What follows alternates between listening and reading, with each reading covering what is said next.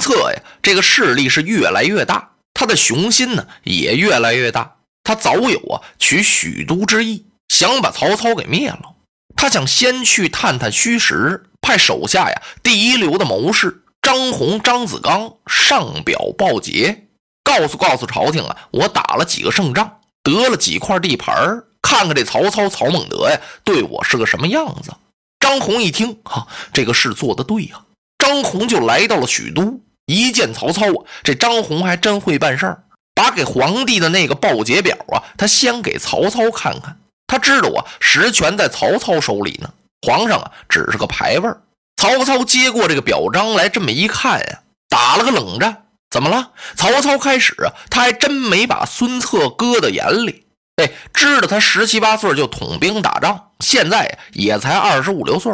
哎呀，黄牙孺子，难成大器，也不过呀，就得了他父亲那么块地盘他在那儿瞎折腾。现在一看，哎呦，这孙策、孙伯符羽翼已丰啊，翅膀硬了，不是个小毛孩了。感情这么大的势力啊，我可得加点小心，不然的话呀，合着这儿又出了一个与我抗衡之人。我这儿还没对付得了那袁绍呢，这儿又出个孙伯符，这怎么得了啊？不行，我得想办法把孙策给稳住，然后把他拢到我的手下。嗯，想到这儿，他是重待张宏、张子刚。第二天呢，曹操奏明了皇帝，封张宏啊为侍御史，而且重赏张宏，就把这位张子刚先生啊给留到许都了。哎，你呀，别走了。就在皇帝和我的身边吧。他把张宏给留住还不算，曹操啊又想了个办法，他想要和东吴结亲。这天呢，他把大将曹仁找来了，要说点家常话啊。贤弟啊，丞相，你家女儿多大了？曹仁一听，丞相今儿怎么想起问我女儿来了？啊，回禀丞相，她二九一十八岁。嗯，可曾有人提亲啊？还没有。好，贤弟。我想做个媒人，给我侄女儿提提亲事，你意下如何呀？哎呦，曹仁一听，那太好了，丞相，虽然这是我的女儿，可您就做主吧，许配谁呀？我想把姑娘许配给东吴孙策、孙伯符的四弟孙旷、孙继佐。哎，你看怎么样啊？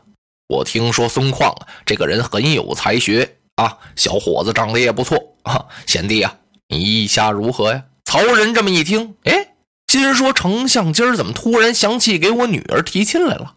而且呀，要把我女儿远嫁东吴。”哦，曹仁就明白了，他知道张宏来了，而且也听说孙策、孙伯符的声势越来越大，合着我这位兄长想把东吴孙策稳住，这才呀和东吴结亲。哎，这倒不错哈哈，曹仁笑了：“丞相只要为曹家之霸业。”哎，把我这个女儿给谁都行啊！啊哈哈，贤弟放心，委屈不了这个姑娘。说完了，曹操就把张宏请来了，把这亲事跟张宏一说，然后派张宏回东吴去见孙伯符，你给我提提亲啊！随后啊，我必当重谢。张宏就明白了，他明白曹操的用意啊！你与东吴联姻，想把我家孙将军给稳住，慢慢的呀，拢到你手里来。张宏一想，不行，我呀得把这事儿告诉我家主公。张宏啊，赶忙辞别曹操，回到吴郡，见着孙策一说呀，说曹操待我不错，进门就封我个官而且还重赏了我许多礼物。孙策哈哈大笑啊，好，这官我看他给的还不大啊，给你官你就做，赏你钱你就收，理当如此。你看，你别看孙策人称小霸王。看这人很粗鲁，其实此人很有胸襟，比刘表强多了。刘表上回啊，不是也打发了个人去吗？到了许都，这曹操封了个官，回来把刘表气得差点把那主给宰喽。你说这得差多少啊？小霸王孙策就不这样了。哎，张先生，你去这么几天，怎么就回来了？哎呀，将军呐，我回来呀是做个媒人来。他就把曹操的用意说了。孙策又笑了，哈哈哈哈好。人言曹操为世之奸雄，果然不假。他想与我东吴联姻，想稳住我孙策，慢慢的再把我拢到他的手下去。张先生，他是不是这个用意呀？哎呀，孙将军被您一眼识破了。我正想要提醒您，那您说这门亲戚做得做不得呢？将军呐，我说做的。哎，对喽，正应该做。咱们娶亲归娶亲，灭曹归灭曹啊！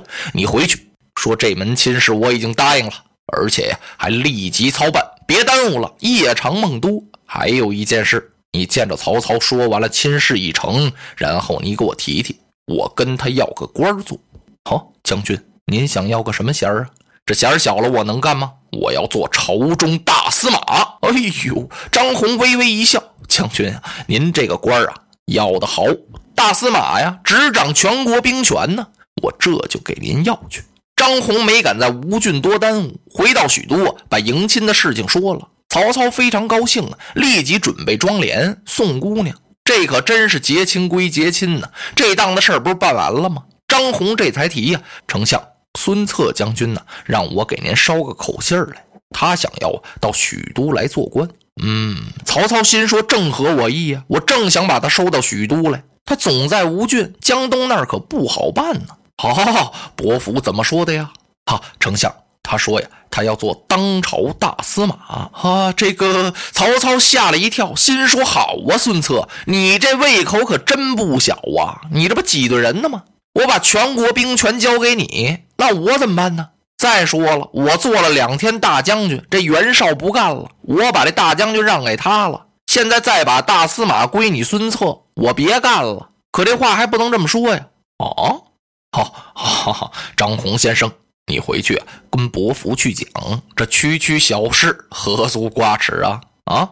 而且孙伯服本领超重，他能当此任，太够料了，完全可以做大司马。好，不过。我得奏明天子，请天子御批呀！你看别的官，我说一声就那么地了。这么大的大事我得告诉皇上啊！张宏心说：“你别跟我转咒了啊！你根本就不想答应。”哦，丞相，您说的对。张红心那么想，嘴可不能那么说呀。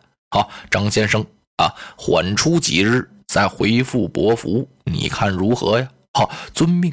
张红施了个礼就出来了，他连夜写一封信，告诉孙策：“你要大司马，曹操不给。”孙策火了：“好啊，他不给我呀，不给我，我灭了他。”他就日夜操练人马呀。这吴郡太守许贡一看，这孙伯符要干什么呀？这么昼夜练兵还了得呀？他是不是有什么野心呢？许贡啊，悄悄地给曹操写封书信，他告诉曹操啊：“您得赶快想办法。”把孙伯符弄到许昌去得了，再不然您就把他给杀了，要不然我看终究必成大患。这封书信呢，哎，让孙策给得着了。孙策一看这信，是火冒千丈啊！好啊，我就住在吴郡这，许贡是吴郡太守啊，他暗地勾串曹操要收拾我呀！啊，有了，他吩咐人备好一桌酒席，把许贡请来赴宴谈心。这许贡还像没事人似的呢，溜溜达达就来了。他觉得孙策很看重他，过来见过孙将军。孙策也是春风满面，把他给让来上座，亲手啊给他满酒。酒过三巡，孙策呀把这封书信拿出来了，啪往那许贡眼前一摔。这怎么回事啊？许贡一看，哎呦，当时吓得面如土色。他推杯站起来要跑，往哪儿跑啊？孙策手起剑落，就把许贡给杀了，然后杀了他的满门家眷。许贡家里头啊住着仨朋友，就算是家客吧。这仨朋友全跑了，当时孙策也没介意啊。许贡有几个朋友跑了，跑了跑了吧，几个无名鼠辈还能怎么样啊？接着他还操演他的人马，他这个操演人马呀与别人不一样。孙策呀，他喜欢打围。他是借着这打围呀，边打围边练武。这天，孙策呀带着精兵武将又奔围场来了。突然，由打草丛中突跳出一只梅花鹿来。孙策一抬手，叭就是一箭，箭中梅花鹿，没射死。这鹿就拼命跑。孙策一撒马，由到后边就追上来了。追着追着呀，把这鹿给追丢了。吁！孙策用手一拢这个缰绳，正在找呢。忽然间，就从对面的树林子里边走出仨人来。这几个人是手持刀枪，背弓跨箭。孙策一看，哎，你们几个人是干什么的呀？这几个人赶忙抱拳：“哟，是孙将军呐！我们是丁奉将军的部下，正在围场这儿射猎。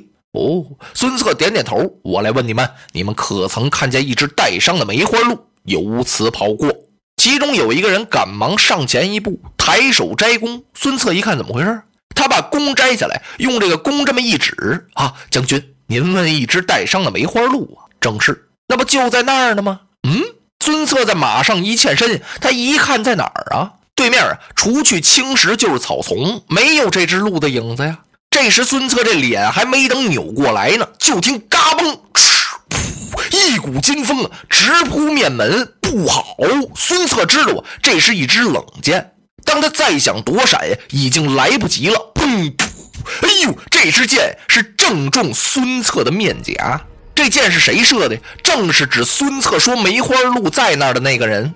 只听这个人大喊了一声：“孙策，你听了，我们是许贡太守的家客，今天特来给许贡报仇，可恼啊！”砰！孙策一抬手啊，把脸上那箭就给起下来了。哟，催马一探身，一剑就把那家客给刺死了。后边那俩呀，就红了眼了，举着刀枪过来就朝孙策身上猛戳！噗！孙策身上又负伤几处，脸上啊流血不止。孙伯符大叫一声：“嘡啷！”噌，咵，就摔下了安桥。落花葬黄冢。花蝶各西东，